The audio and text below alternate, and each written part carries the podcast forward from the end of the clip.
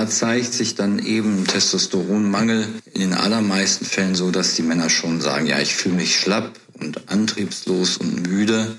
Tatsächlich haben Frauen, wenn sie es äh, quantitativ messen, also die Menge im Blut messen, haben sie auch immer noch mehr Testosteron als Östrogen im Blut. Was sehr günstig ist, ist Grapefruit.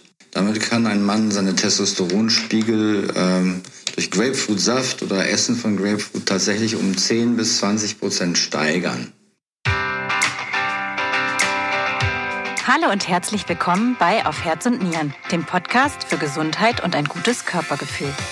Wir sind Andrea Bannert, Leiterin der Online-Redaktion von fokusarztsuche.de und Mikrobiologin und Eva Maria Vogel, Gesundheitsredakteurin bei Fokus Gesundheit. Wir sind Ursachenforscherinnen, wenn es darum geht, warum sich in bestimmten Situationen Herz, Kopf, Darm, Haut und Co. mit seltsamen Reaktionen melden und wir wollen herausfinden, wie wir uns in unserem Körper immer noch ein Stückchen wohler fühlen können. Heute geht es um Testosteron. Das Sexualhormon ist wahrscheinlich jedem ein Begriff. Wie kaum etwas anderes steht es für Männlichkeit.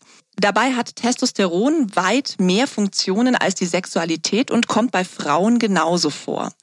Ein Mangel hat vielfältige Auswirkungen und kann Ursache für Symptome sein, die man erstmal nicht mit dem Sexualhormon in Verbindung bringen würde. Wir lüften heute alle Geheimnisse über Testosteron.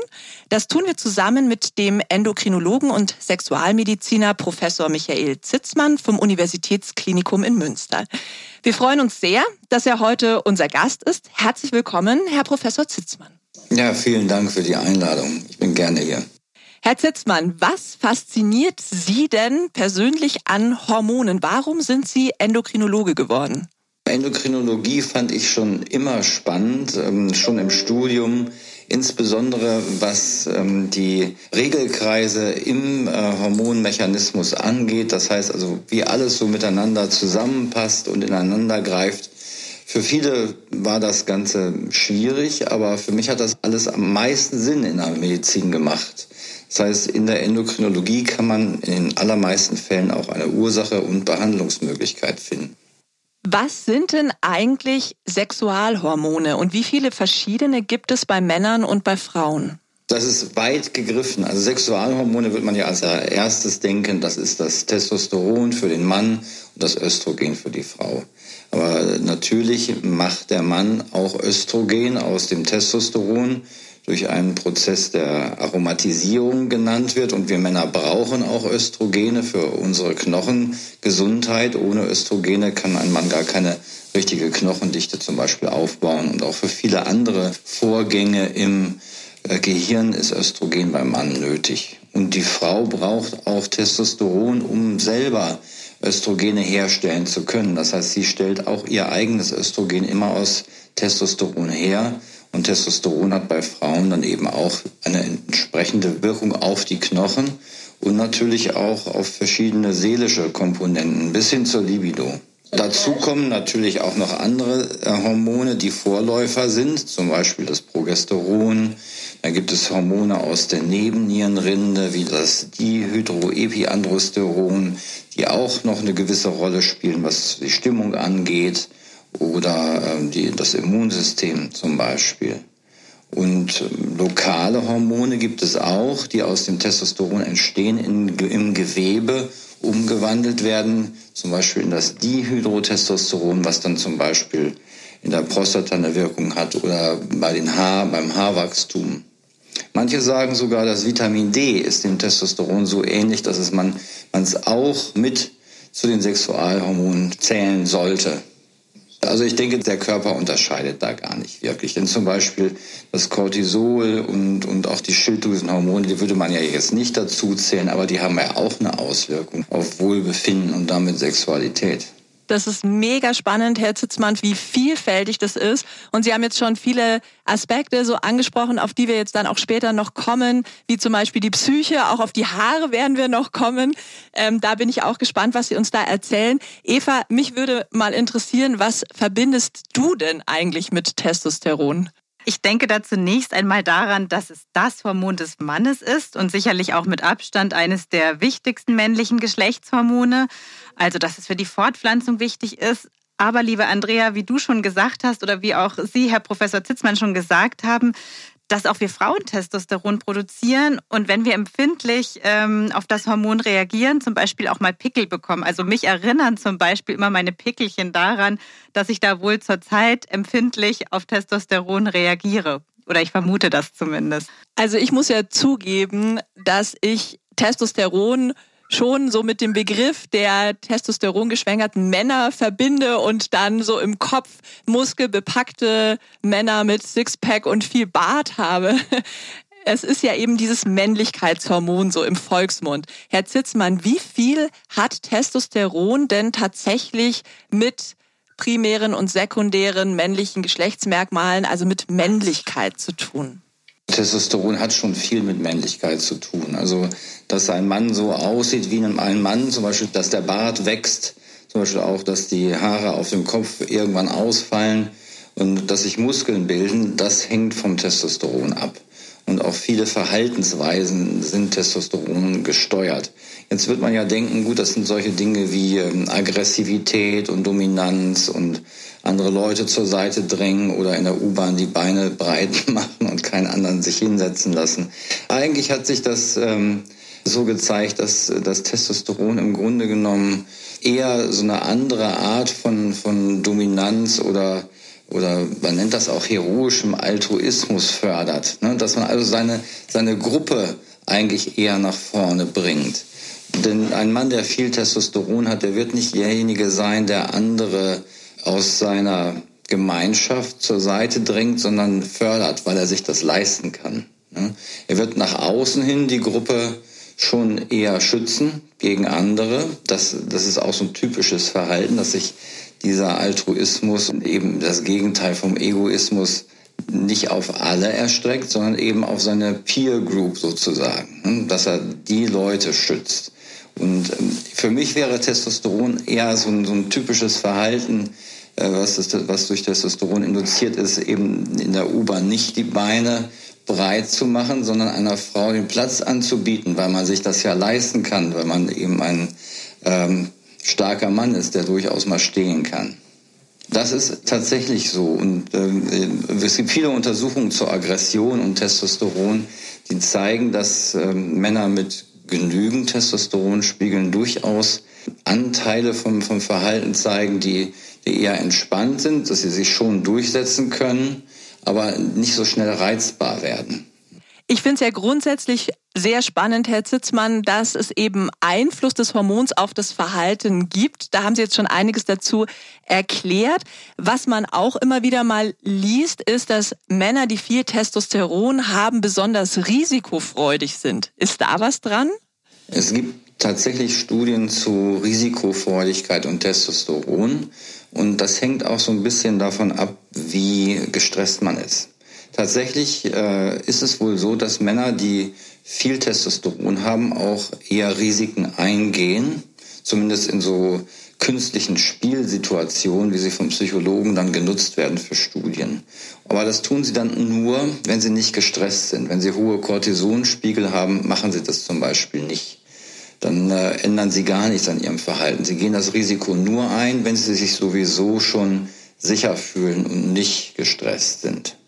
Und dann gibt es auch noch so verschiedene Arten von, äh, von Verhalten unter Testosteron und, und Risikoverhalten, das so ein bisschen auch genetisch veranlagt ist, im Androgenrezeptor liegt. Man zum Beispiel Männer unter Druck setzt oder eine kleine Gruppe, ähm, die haben nur eine gewisse Zeit, zum Beispiel ein Schloss zu öffnen, um aus einem Raum rauszukommen. Dann kann man ja entweder so reagieren und sagen, los, lass uns ein Team bilden, wir lösen diese Aufgabe jetzt möglichst schnell. Oder äh, manche sagen, geht mal weg, ich mache das jetzt. Das ist beides Testosteron gesteuert, aber das hängt dann aber auch wieder von, von der Genetik ab und von, von vielen anderen Dingen. Und natürlich auch der Sozialisierung, wie man solche Dinge gelernt hat. Herr Zitzmann, welche Rolle spielt Testosteron denn für die Erektion des Mannes? Die Erektion ist, ist etwas, was ähm, auf jeden Fall Testosteron benötigt. Letzten Endes ist es ist so, dass Blutgefäße sich erweitern im Penis, dass dann Blut, mehr Blut reinfließt, dass Venen an der Wand zusammengedrückt werden, dass das Blut nicht abfließen kann und dass so dann eben die Erektion entsteht. Und der Prozess, wie sich die Blutgefäße im Penis erweitern, äh, findet statt durch Freisetzung von Stickstoffmonoxid aus Endothelzellen. Und dieser Prozess, ähm, ja, der wird durch viele Faktoren beeinflusst, kann auch durch Atherosklerose behindert werden, durch Nervenschädigungen, wie sie halt bei äh, hohen Blutfetten, hohem Blutdruck, Diabetes auftreten. Aber das Testosteron ist halt auch nötig dafür, dass Stickstoffmonoxid freigesetzt wird. Also jemand, der Erektionsprobleme hat und dann zum Beispiel Viagra nimmt, der wird keinen Effekt haben, wenn ihm gleichzeitig Testosteron fehlt. Das gehört mit dazu. Interessant, Herr Zitzmann. Jetzt haben wir sehr viel über die Rolle von Testosteron für in Anführungsstrichen Männlichkeit äh, gesprochen, aber Testosteron hat ja auch im männlichen Körper weitere Funktionen. Ein paar haben Sie schon angedeutet. Vielleicht können Sie noch mal zusammenfassen, welche anderen Funktionen das Hormon denn im Körper hat. Ich fange einfach mal oben an, damit ich jetzt äh, nicht, nicht so viel vergesse. Also im Gehirn geht es ja nicht äh, nur um Libido, sondern auch um Stimmung, also Antriebskraft und auf der anderen Seite Depressivität. Das Testosteron beeinflusst das deutlich, aber auch zum Beispiel das äh, räumliche Wahrnehmungsvermögen wird sehr vom Testosteron beeinflusst. Da gibt es gute Studien zu, die das zeigen, dass Testosteron das kann. Dann beeinflusst es natürlich, das hatten wir eben schon genannt, die Muskelmasse, mehr Muskeln, weniger Fett aber eben halt nicht auch einfach nur Muskelmassenaufbau, sondern damit zusammenhängt auch die Insulinsensitivität. Das heißt, wie, wie, schnell oder wie gut reagiert der Körper auf Insulin, wenn der Blutzucker hoch ist. Das Testosteron fördert das tatsächlich, sodass ähm, eine Neigung, zum Beispiel einen Typ-2-Diabetes zu entwickeln, da braucht man natürlich auch noch Übergewicht zu und bestimmte andere genetische und Risikofaktoren. Aber die Neigung ist einfach höher, wenn das Testosteron fehlt. Dann gibt es auch noch einen ganz wichtigen Aspekt, nämlich die Knochen. Ohne Testosteron und das Östrogen, was aus dem Testosteron entsteht und was eigentlich noch wichtiger ist für die Knochen, bekommen auch Männer eine Osteoporose, wie Frauen, die zum Beispiel dann äh, in die Wechseljahre kommen und denen dann auch die Sexualhormone fehlen. Die Männer haben natürlich eine höhere Spitzenknochenmasse, weil sie viel mehr Testosteron in ihrem Leben haben und damit auch mehr Knochendichte aufbauen können. Und Knochendichte hat auch immer was mit Muskelmasse zu tun und Zug an den Knochen. Darum tritt bei den Männern die Osteoporose später im Leben ein, aber generell hat das Testosteron da was mit zu tun. Und dann gibt es natürlich auch noch das rote Blutbild. Also die roten Blutkörperchen wissen, wenn man zu wenig hat, hat man eine Anämie und fühlt sich auch müde und schwach. Und auch die Bildung der roten Blutkörperchen hängt vom Testosteron mit ab. Das sind wirklich unglaublich viele Aspekte, die Testosteron im Körper bewirkt. Wir haben ja vorhin auch schon drüber gesprochen, dass auch Frauen Testosteron haben. Sie haben schon den Aspekt der Libido auch bei den Frauen genannt, dass es dafür wichtig ist. Auch mit den Knochen letzten Endes, dass es da auch bei den Frauen eine Rolle spielt. Gibt es denn noch weitere wichtige Funktionen des Testosterons im weiblichen Körper. Und ich möchte eine etwas vielleicht provokante Frage anschließen. Wenn Testosteron und Östrogen für beide Geschlechter so wichtig ist, kann man dann überhaupt so pauschal von männlichen und weiblichen Sexualhormonen sprechen? Also um das mit dem Ende anzufangen, man kann eigentlich nicht pauschal von männlichen und weiblichen Hormonen sprechen, weil ähm, Männer und Frauen brauchen beide Östrogen und Testosteron. Nur das Verhältnis äh, ist einfach unterschiedlich. Tatsächlich haben Frauen, wenn sie es äh, quantitativ messen, also die Menge im Blut messen, haben sie auch immer noch mehr Testosteron als Östrogen im Blut aber nicht so viel mehr ähm, wie äh, ungefähr fünfmal so viel wie Östrogen. Beim Mann ist es ist, äh, ungefähr 500 mal so viel. Also ist, das Verhältnis ist dann eben schon anders. Ja, also das äh, Verhältnis der beiden Hormone zueinander macht dann eher mehr aus, aber man kann nicht sagen, das eine Hormon ist männlich und das andere ist weiblich. Und die Frage, ja, was macht Testosteron bei Frauen außer ein, ein Anstieg der Libido, das ist gar nicht so richtig klar. Wir wissen, die Forschung ist da nicht so richtig äh, weit gekommen. Was wir wissen ist, wenn zu viel Testosteron da ist, haben Frauen tatsächlich dann eben Probleme mit, mit der Haut und mit dem Haarwachstum, also dass sie dann tatsächlich, äh, es gibt auch so eine Alopezie-Form, dass ihnen die Haare auf dem Kopf ausfallen oder dass sie so eine, volksläufig genannt einen Darmbart entwickeln oder Haare auf der Brust haben. Das sind ja eher unerwünschte Dinge, aber das kann durchaus mal passieren, wenn zu viel Testosteron hergestellt wird, wie man das jetzt zum Beispiel beim Syndrom der polyzystischen Ovarien auch sieht, ne? die zu viel ähm, äh, Eizellen heranreifen, aber nicht richtig heranreifen, dann entsteht einfach auch zu viel Testosteron bei Frauen. Ähm, Herr Zitzmann, lassen Sie uns doch auch noch darüber sprechen, was passiert, wenn Männer zu wenig Testosteron produzieren. Also das ist ja gar nicht so selten. Bei Männern über 60 betrifft es wohl jeden vierten bis fünften. Es kann aber auch schon deutlich früher auftreten. Erektionsstörungen sind ein mögliches Anzeichen, aber es gibt ja äh, mehr Symptome eines Testosteronmangels, die teilweise überraschend sind. Welche sind denn das genau? Ja, wichtig ist vielleicht in dem Zusammenhang nochmal zu sagen, dass äh, Männer nicht wie Frauen in so eine Meno- oder Andropause kommen. Das heißt also, ein Mann, der, der 80 oder 90 ist und durch Glück oder auch Verhalten und Genetik äh, gesund geblieben ist, der hat Testosteronspiegel wie ein junger Mann. Das ist nicht zwangsläufig so, aber äh, es, was womit es zusammenhängt, ist natürlich Gewichtszunahme und Erkrankung. Wenn, wenn man Entzündungen im Körper hat, oder wenn man zu dick ist, dann sendet der Körper durchaus auch Botenstoffe aus, die die Testosteronbildung runterfahren. Das sieht man dann zum Teil aber auch schon bei 25-Jährigen, die weit über 100 Kilogramm wiegen. Also natürlich hängt das mit dem Alter zusammen, denn mit dem Alter ist es wahrscheinlich, dass man Gewicht zunimmt und mit dem Alter ist es wahrscheinlich, dass man Krankheiten bekommt, die man nicht mehr los wird. Und äh, da zeigt sich dann eben Testosteronmangel in den allermeisten Fällen so, dass die Männer schon sagen, ja, ich fühle mich schlapp und antriebslos und müde. Ich habe keine Libido mehr, meine Erektionen sind schlecht. Wenn ich Sport mache, dann bringt mir das überhaupt nichts. Ich bin hinterher müder als vorher und ähm, ich habe gar keinen Trainingseffekt mehr. Und im Grunde genommen macht mir alles nicht mehr so viel richtig Spaß. Ne? Also ein typischer Patient würde sagen, äh, ich erinnere mich jetzt gerade an jemanden, der sagte, ich habe äh, in meinem Büro äh, ein Bett aufgebaut und mittags sage ich, bitte stört mich nicht, dann legt er sich eine Stunde hin und dann wache ich auf und dann schleppe ich mich durch den Rest des Tages, fahre nach Hause, setze mich aufs Sofa und schlafe dann ein. Wir besuchen keine Freunde mehr und meine Frau äh, möchte was unternehmen. Ich habe zu keinem, nichts mehr Lust und das ist natürlich dann auch ein Problem für die Beziehung. Das wäre so was Typisches, was viele Männer berichten.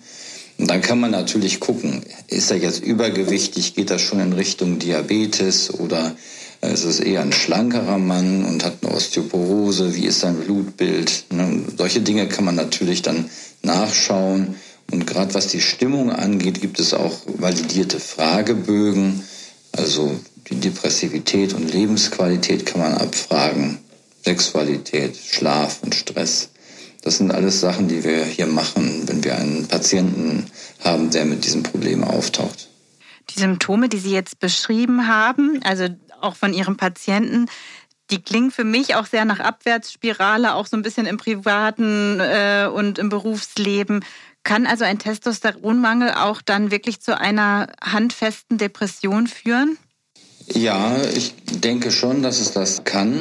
Äh, und andererseits kann auch eine Depression, die durch andere Dinge ausgelöst wird, wiederum zum Testosteronmangel führen. Da gibt es auch äh, Anzeichen für dass äh, das Stresshormon Cortison, was ja beim, bei der Depression erhöht ist, dazu führen kann, dass ähm, die Testosteronspiegel runtergefahren werden, dass sich die Depression dann weiter verstärkt.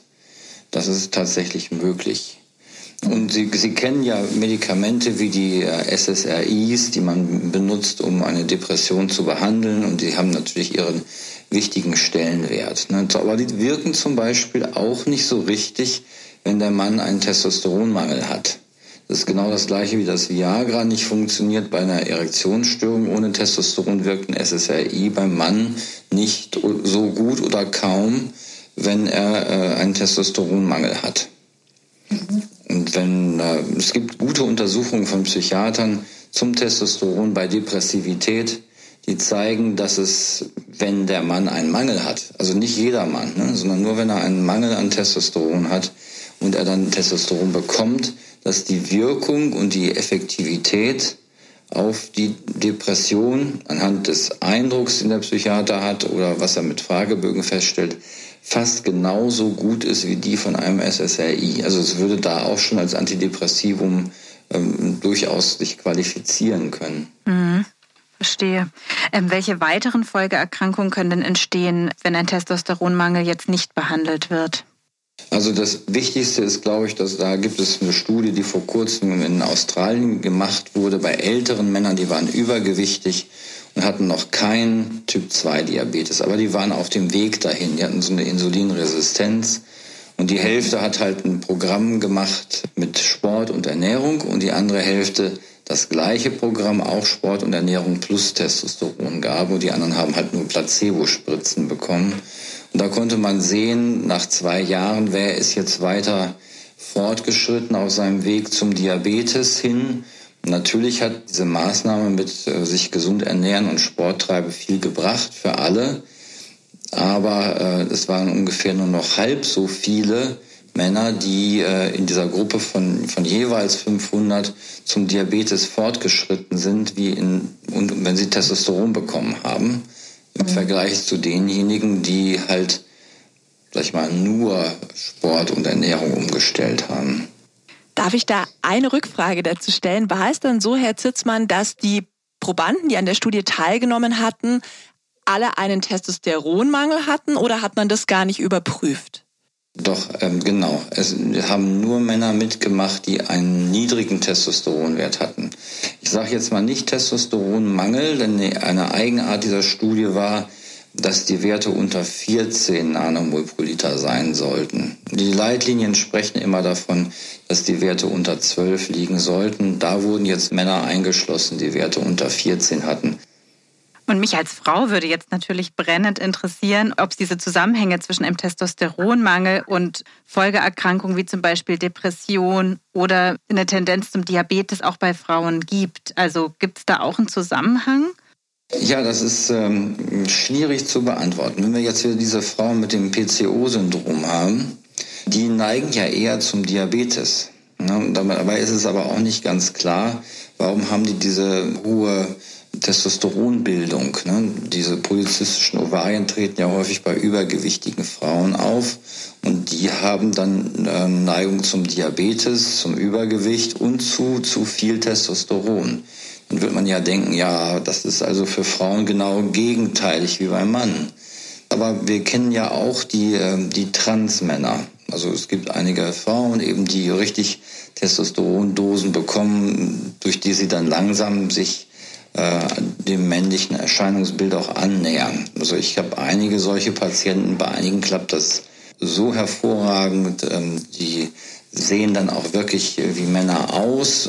bei anderen klappt es nicht ganz so gut. Man, man sieht dann immer noch, es ist eine Frau vom Körperbau her, aber andere bilden tatsächlich so viele Muskeln und haben auch eine Glatze und sind äh, einfach vom Verhalten her so, dass, dass es äh, tatsächlich auch, äh, männlich durchgeht, sage ich mal, dem Stereotyp entsprechend, wie man, wie viele das noch haben. Aber ähm, bei denen sieht man halt dann auch, dass sie eben diese Probleme nicht entwickeln, die die Frauen mit PCO-Syndrom haben, ja, sondern die haben eigentlich gar keine Probleme. Die haben ähm, auch eine geringere äh, Insulinresistenz zum Beispiel. Also insofern kann man sagen, das PCO-Syndrom ist wahrscheinlich noch was anderes als ähm, endokrinologisch gesehen, als diese Transidentität. Herr Zitzmann, ich möchte gerne nochmal über Ursachen sprechen. Jetzt haben Sie ja schon angedeutet, normalerweise geht der Testosteronspiegel im Alter nicht runter, also das ist nicht wie bei den Wechseljahren bei der Frau. Das heißt, per se hat das nichts mit dem Alter zu tun. Trotzdem kommt es ja in erhöhtem Alter häufiger zum Testosteronmangel beim Mann. Sie haben auch schon angesprochen, Entzündungen und Körpergewicht spielen eine Rolle. Äh, gibt es denn außer dem Diabetes noch andere Begleiterkrankungen, die einen Testosteronmangel fördern und inwieweit spielt denn der Lebensstil eine Rolle? Also der Mechanismus beim Diabetes ist, dass äh, Entzündungsfaktoren wie die Interleukine aus dem Fettgewebe freigesetzt werden, die die Zellen im Hoden schädigen, die Testosteron produzieren und die auch gleichzeitig die Hirnanhangsdrüse beeinflussen. Weniger Steuerhormone für den Hoden freizusetzen. Diese Steuerhormone heißen LH und FSH. Die sind dafür zuständig, dass der Hoden arbeitet und nicht nur Testosteron, sondern auch Spermien herstellt. Diese Entzündungshormone werden natürlich auch bei anderen Erkrankungen freigesetzt, wo man nicht übergewichtig ist. Zum Beispiel äh, bei Rheuma, oder Colitis ulcerosa oder es gibt ja auch chronische Lungenerkrankungen oder chronische Nierenerkrankungen. All, all solche chronischen Dinge, wo, wo in, bei denen eine Entzündung stattfindet, da findet man das dann häufiger, dass Testosteronwerte niedrig sind. Lassen Sie uns noch über vielleicht zu viel Testosteron sprechen. Wie ist das denn? Gibt es auch so etwas wie einen Testosteronüberschuss? Und falls ja, wie äußert sich das dann? Also man muss man natürlich unterscheiden, ist der natürlich oder ist der künstlich. Ne? Also natürliche Form von Testosteronüberschuss ähm, lassen uns erstmal an zwei Dinge denken. Einmal kann es ein Tumor sein, der das produziert, also ein bösartiger Tumor in den Nebennierenrinden äh, oder auch im Hoden selbst. Dann würde natürlich auch immer total viel Östrogen aus dem zu viel äh, Testosteron hergestellt. Das heißt, diese Männer kommen häufig ähm, mit äh, einer Brustbildung, ne? Diese, weil eben ganz viel Östrogen aus dem Testosteron hergestellt wird. Das wäre so ein Symptom.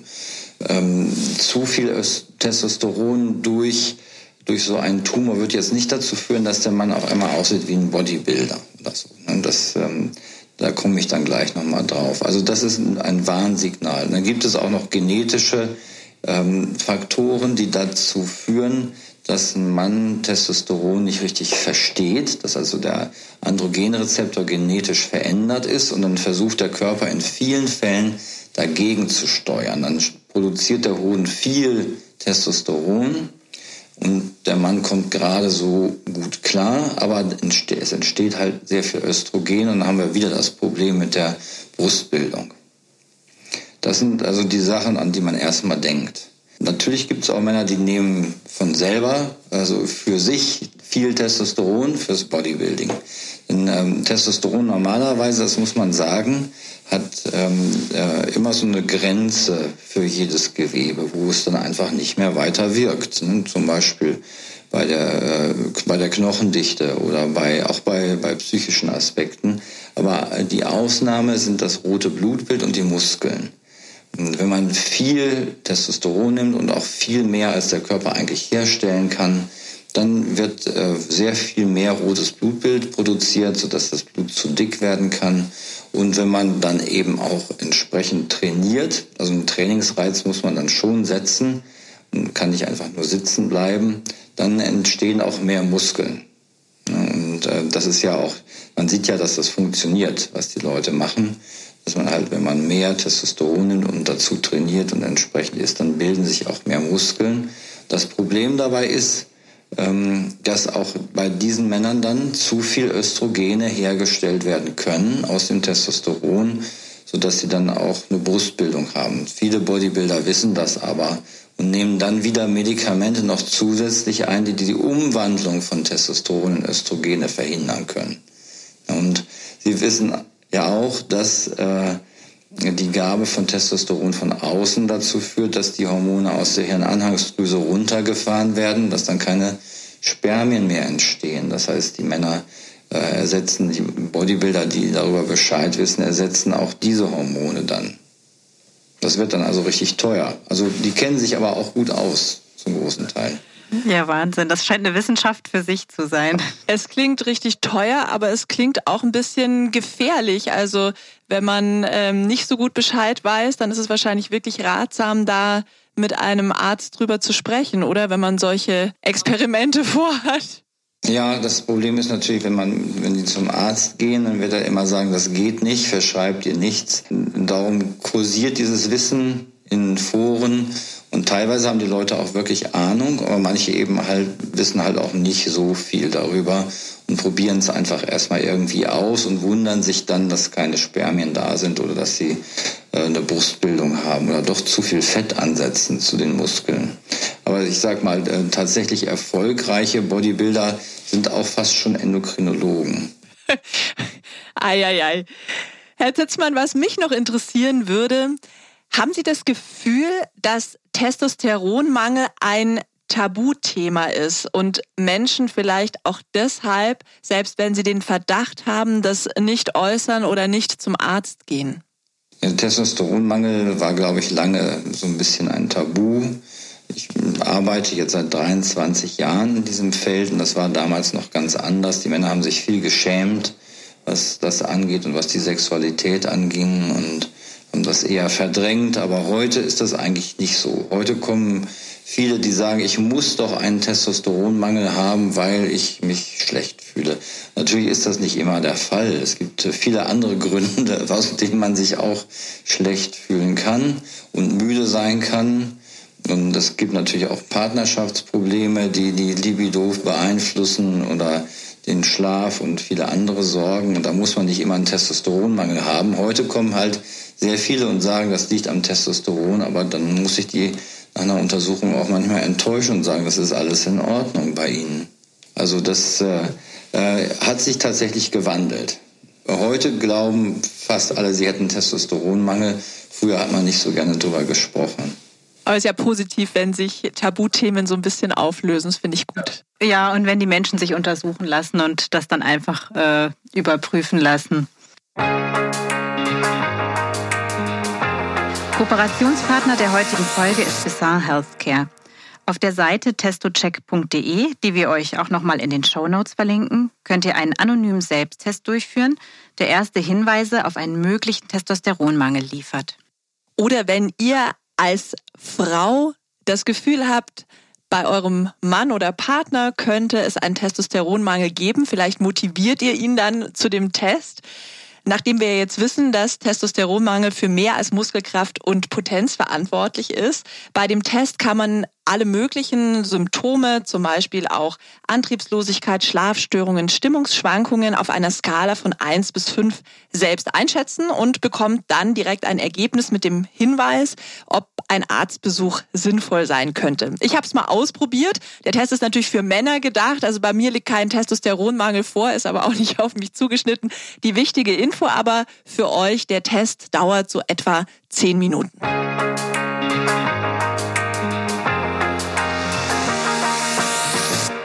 Herr Zitzmann, wenn sich ein Testosteronmangel im Bluttest bestätigt, ich glaube, das ist ja dann die Diagnostik, die man final durchführt, wie wirkt denn dann eine Testosterontherapie und für wen ist sie sinnvoll? Die Leitlinien sehen es so vor, dass wir nicht Laborwerte behandeln, sondern Patienten mit Symptomen und äh, die, die aber auch niedrige Werte haben. Nicht einfach nur Patienten, die sich schlecht fühlen, sondern muss beides zusammenkommen. Und zwar ein zweifach gemessener Wert von Testosteron, Gesamttestosteron, der unter 12 Nanomol pro Liter liegt und Beschwerden, die wir ja schon besprochen haben. Und ähm, dann würde so ein Mann Testosteron den Vorschlag bekommen, man muss natürlich mit ihm besprechen, hat er zum Beispiel einen Kinderwunsch. Dann kann man ihm kein Testosteron geben. Dann muss man was anderes machen. Dann muss man in Richtung Hormone der Hirnanhangsdrüse gehen, die dann gespritzt werden müssen. Das ist komplizierter und viel teurer. Äh, man muss auch gucken, gibt es irgendwelche anderen Probleme, die er hat. Zum Beispiel ist er schon älter, hat er vielleicht Prostatakrebs ähm, und äh, der ist noch gar nicht behandelt. Ne? Das würde dann ja eventuell weiter wachsen unter Testosteron. Das muss erstmal ausgeschlossen werden. Wobei äh, Testosteron keinen Prostatakrebs induziert, also macht, aber dann wahrscheinlich schon fördern würde, wenn er schon da ist. Ne? Das heißt, das, da muss man erstmal nachgucken. Und wenn das ausgeschlossen ist, dann kann man mit dem Mann darüber sprechen, wie er eine Testosterongabe haben möchte. Ähm, denn das wäre schon indiziert bei den Symptomen und dem Mangel. Das ist genau das Gleiche, wie wenn Sie eine Schilddrüsenproblematik haben und wenig Schilddrüsenhormone haben, dann ersetzen Sie die auch. Äh, und fürs Testosteron gibt es verschiedene Möglichkeiten. Primär gibt es eigentlich zwei Dinge in Deutschland, die man machen kann. Man kann äh, Gele auf die Haut auftragen oder eine langwirksame Spritze geben, die so drei Monate hält. Es gibt auch noch kurzwirksame Spritzen, es gibt auch noch Kapseln die äh, aber eine eingeschränkte Resorbierbarkeit aufweisen. Was mich in dem Zusammenhang auch interessieren würde, ist es dann eine kurzfristigere Therapie, also man hat den Testosteronspiegel dann irgendwann in einen Normalbereich gehoben oder wird es manchmal dann auch längerfristig gegeben? Es kommt ein bisschen drauf an. Was ist die Ursache? Wenn jetzt zum Beispiel eine Hodenschädigung vorliegt, ganz klar, also da ist jetzt der, sind vielleicht beide Hoden durch Tumoren oder Unfälle verschwunden, ist klar, der Mann braucht Testosteron vielleicht den Rest seines Lebens. Oder die Hirnanhangsdrüse ist durch einen Tumor zerstört worden oder durch Bestrahlung. Aber es, bei den allermeisten Männern ist es ja so, dass ähm, tatsächlich so körperliche Dinge dazu führen, dass ein Testosteronmangel entstanden ist, hatten wir ja drüber gesprochen, Übergewicht zum Beispiel. Wenn das jetzt weg ist, dann könnte es ja sein, dass auch der Testosteronmangel nicht mehr da ist. Aber Sie müssen dem Ganzen schon mindestens zwei Jahre geben. Also nicht einfach nur für ein paar Wochen, sondern äh, man muss schon sehen, dass die Körperzusammensetzung sich nachhaltig geändert hat und dass der Patient auch äh, in sein Verhalten geändert hat dass er ähm, sportlicher geworden ist, dass er äh, sich anders ernährt. Und dann kann man das auch gerne ausschleichen. Also es ist nicht für immer. Also man muss es immer überdenken, was man da macht. Jetzt haben Sie den Lebensstil schon angesprochen, abnehmen, Ernährung, umstellen und so weiter. Wie stark ist denn der Einfluss des Lebensstils? Also wie stark kann jeder Mann seinen Testosteronspiegel durch einen gesunden Lebensstil hochhalten und kann man eventuell sogar die Testosterontherapie durch eine Veränderung des Lebensstils umgehen? Es gibt Studien, die zeigen, wenn man ordentlich Gewicht verliert, dass dann die Testosteronspiegel auch wieder steigen. Das ähm, kann ähm, durch Sport und Diät alleine klappen, wenn man sehr viel wiegt, aber auch zum Beispiel hat man das gezeigt bei Patienten, die Magen-OPs hatten, so Magenverkleinerungsoperationen, die führen dann dazu, dass die Testosteronspiegel ganz deutlich steigen. Äh, sonst ist es natürlich auch schwer, weil der Testosteronmangel natürlich bedeutet auch, dass man Antriebsmangel hat und wenn man dann jemandem sagt, damit du da rauskommst, musst du dich mehr anstrengen. Und das kann er ja gar nicht, weil er ja ähm, so schwer hochkommt ne? und auch wenig Effekt hat. Wenn man im hypogonadalen Stadion, also im Testosteronmangelstadium, dann ähm, anfängt, Sport zu treiben und äh, seine Ernährung umzustellen, wird man sehr schnell enttäuscht sein, weil man kaum Wirkung hat. Man kann das Ganze viel besser unterstützen, indem man dann eine Zeit lang Testosteron mit dazu gibt. Aber im Prinzip ist es möglich und auch gezeigt worden, dass äh, Männer, die jetzt kein organisches Problem haben an den Hoden und an der Hirnanhangsdrüse, alleine durch Änderung äh, des Lebensstils da wieder rauskommen könnten. Theoretisch.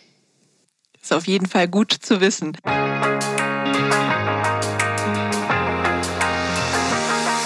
Möchten euch, liebe Hörerinnen und Hörer, gerne auf eine weitere Seite unseres Kooperationspartners Bizarre Healthcare hinweisen, auf der ihr viele weitere hilfreiche Informationen zum Thema Testosteronmangel finden könnt.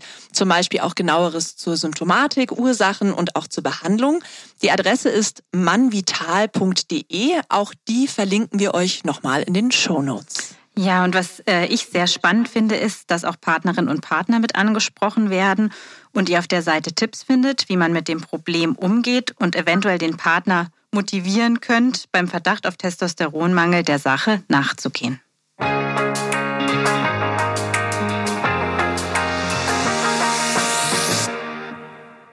Herr Zitzmann, wie wirkt sich denn eigentlich ein Testosteronmangel beim Mann auf die Beziehung aus? Und inwieweit beziehen Sie auch die Partnerin oder bei gleichgeschlechtlichen Beziehungen den Partner mit in die Therapie ein? Also dadurch, dass sich das Testosteron so viel am Verhalten ändert, wirkt sich das schon ziemlich aus. Ne? Also viele Frauen sagen ja auch, äh, das ist nicht mehr mein Mann, so wie ich ihn kenne äh, weil er ähm, abends immer müde ist und auch die Freundin nicht mehr mit besucht oder nicht mit ihr weggeht oder kaum Lust hat, irgendwie äh, mal zu wandern oder spazieren zu gehen oder Sport zu machen. Insofern wirkt sich das natürlich aus und natürlich eben eher auch im Bereich der Sexualität, also Libido und Erektionsfähigkeit. Wenn das eingeschränkt ist, bezieht eine Frau, das habe ich, höre ich eigentlich fast von allen Patienten immer auf sich. Ähm, und darum ist es gut, dass äh, sie mit dabei ist in, den meisten Fällen. Wenn er sagen kann, das liegt nicht an Ihnen, ne, sondern an ihm äh, und äh, man kann da rauskommen. Es gibt auch seltene Fälle, wo Frauen Männer mit Testosteronmangel als Partner sich ausgesucht haben. Und ähm, dann kommen die Männer hierher und ähm, in den Fällen muss man dann, das ist tatsächlich jetzt eher eine Anekdote, weil es nicht häufig ist, aber es ist auch interessant, man muss dann mit, mit den Frauen sprechen. Sie haben ja einen bestimmten Grund gehabt, sich einen solchen Mann auszusuchen. Und der wird sich ändern durch die Testosterongabe. Und ähm, das führt dann auch zu Partnerschaftsproblemen. Das heißt, sie brauchen dann häufig auch eine begleitende Therapie mit dazu. Herr Zitzmann, ich habe heute unglaublich viel gelernt. Äh, nehme mit, dass Hormone wie Testosteron einfach sehr, sehr viel im Körper bewirken, so dass Störungen eben nicht eindimensional sind, sondern vielfältige Auswirkungen haben können. Sehr spannend fand ich auch, dass ich mehr Testosteron als Östrogen habe. Das äh, wusste ich bisher nicht. In unserer nächsten Podcast-Folge geht es um das Thema Phytomedizin, also was Heilpflanzen tatsächlich im Körper bewirken können. Unsere ähm, Kollegin Karina von Mein schöner Garten gibt zusätzlich Tipps für den Anbau im eigenen Garten oder auf dem Balkon. Wenn ihr, liebe Hörerinnen und Hörer, Fragen rund um Heilkräuter habt, dann schreibt uns eine E-Mail an podcast.fokus-gesundheit.de. Ähm, ja, und Herr Professor Zitzmann, fällt Ihnen denn noch etwas ein, das Sie schon immer einmal über Heilpflanzen wissen wollten? Gibt es vielleicht sogar eine Heilpflanze für Männer? Also ich denke zum Beispiel bei Frauen an Mönchspfeffer, ähm, was ja zum Beispiel ganz gut gegen Regelbeschwerden hilft oder den Zyklus so ein bisschen ausgleicht. Gibt es so eine Heilpflanze für Männer auch? Wenn Sie jetzt aufs Testosteron ähm, abzielen, das war ja unser Thema, fallen mir zwei Dinge ein. Einmal, was, was sehr günstig ist, ist Grapefruit, äh, mhm. weil äh, dadurch ein Enzym gehemmt wird in der Leber, das Testosteron abbaut. Damit kann ein Mann seine Testosteronspiegel ähm, durch Grapefruitsaft oder Essen von Grapefruit tatsächlich um 10 bis 20 Prozent steigern. Äh, darum ist Grapefruit zum Beispiel auch nicht zugelassen bei Studien, bei denen Testosteron gemessen wird. Andere Richtung wäre zum Beispiel das Johanniskraut. Ne, ist auch bekannt, dass das ähm, ja gut hilft gegen Depressionen, aber es äh, induziert eben genau dieses Enzym, was von Grapefruit gehemmt wird und dadurch wird Testosteron abgebaut. Das äh, ist also in dem Fall dann nicht so günstig. Ne? Wenn man Testosteron nimmt, sollte man kein Johanniskraut nehmen. Prima, dann nehmen wir das Thema Grapefruit mal mit in die nächste Sendung. Ja, Herr Professor Zitzmann, dann bedanken wir uns ganz herzlich für das spannende Gespräch. Wir haben wirklich unglaublich viel Neues gelernt. Schön, dass Sie unser Gast waren heute. Vielen Dank.